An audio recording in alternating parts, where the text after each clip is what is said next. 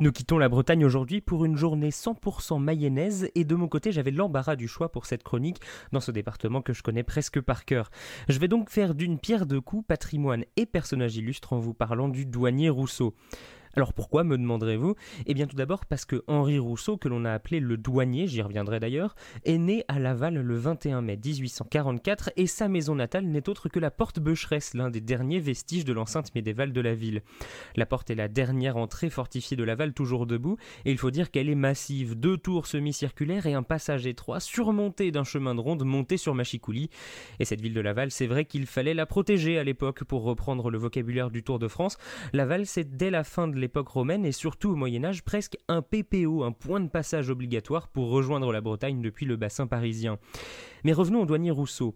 Henri naît donc dans l'ancienne place forte des Marches de Bretagne et suit sa scolarité à Laval, à l'école Ambroise Paré, une autre figure mayonnaise, tiens tiens, et de deux, chirurgien à l'origine de la ligature des artères lors des amputations au XVIe siècle.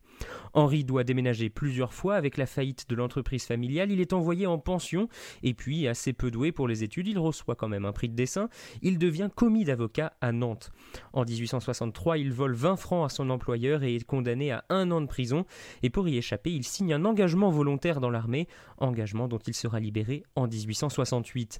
Après la guerre de 70, il va entrer à l'octroi de Paris en tant que commis de deuxième classe. Il n'est pas vraiment douanier, mais il perçoit les taxes sur les marchandises qui arrivent à Paris. En parallèle, Rousseau se lance dans une carrière de peintre en autodidacte. Il obtient d'abord une carte de copiste au musée du Louvre, ce qui va lui permettre de se familiariser avec les techniques et les styles.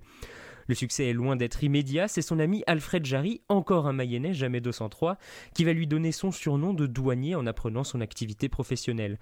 Pour la petite histoire d'ailleurs, Alfred Jarry, auteur du bureau et amoureux du vélo, était connu pour faire de la bicyclette dans son appartement.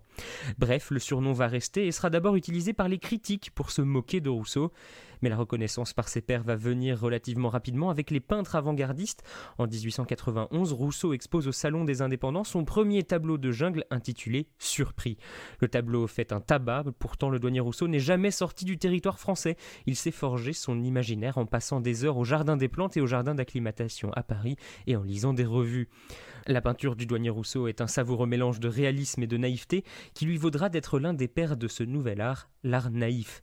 Et c'est là-dessus que je reviens à Laval puisqu'il est implanté au sein du vieux château de la ville un musée d'art naïf et des arts singuliers. Ouvert en 1967, il est le premier établissement en France à se consacrer à ce type d'art lors de sa création. Il accueille aujourd'hui des œuvres du douanier Rousseau bien évidemment, mais pas que, et mérite largement sa visite si vous êtes de passage à Laval. Et puis quitte à être au château, profitez-en pour monter dans le donjon du XIIIe siècle remarquablement conservé et qui se distingue par son our d'époque, cette galerie de bois autour du sommet de la tour qui se place directement au-dessus du vide, que Jeanne Violet-le-Duc a choisi d'ailleurs pour illustrer son dictionnaire raisonné de l'architecture française. C'est tout pour aujourd'hui, vous en savez désormais un petit peu plus sur Laval, la ville qui a vu naître le douanier Rousseau, cet homme dont vous connaissiez forcément déjà le nom. Si, si, je vous assure, vous le connaissiez déjà. Sûrement grâce à eux d'ailleurs. Ah, mais oui Ça me dit un truc, ça. Ah ouais, ça me dit un truc.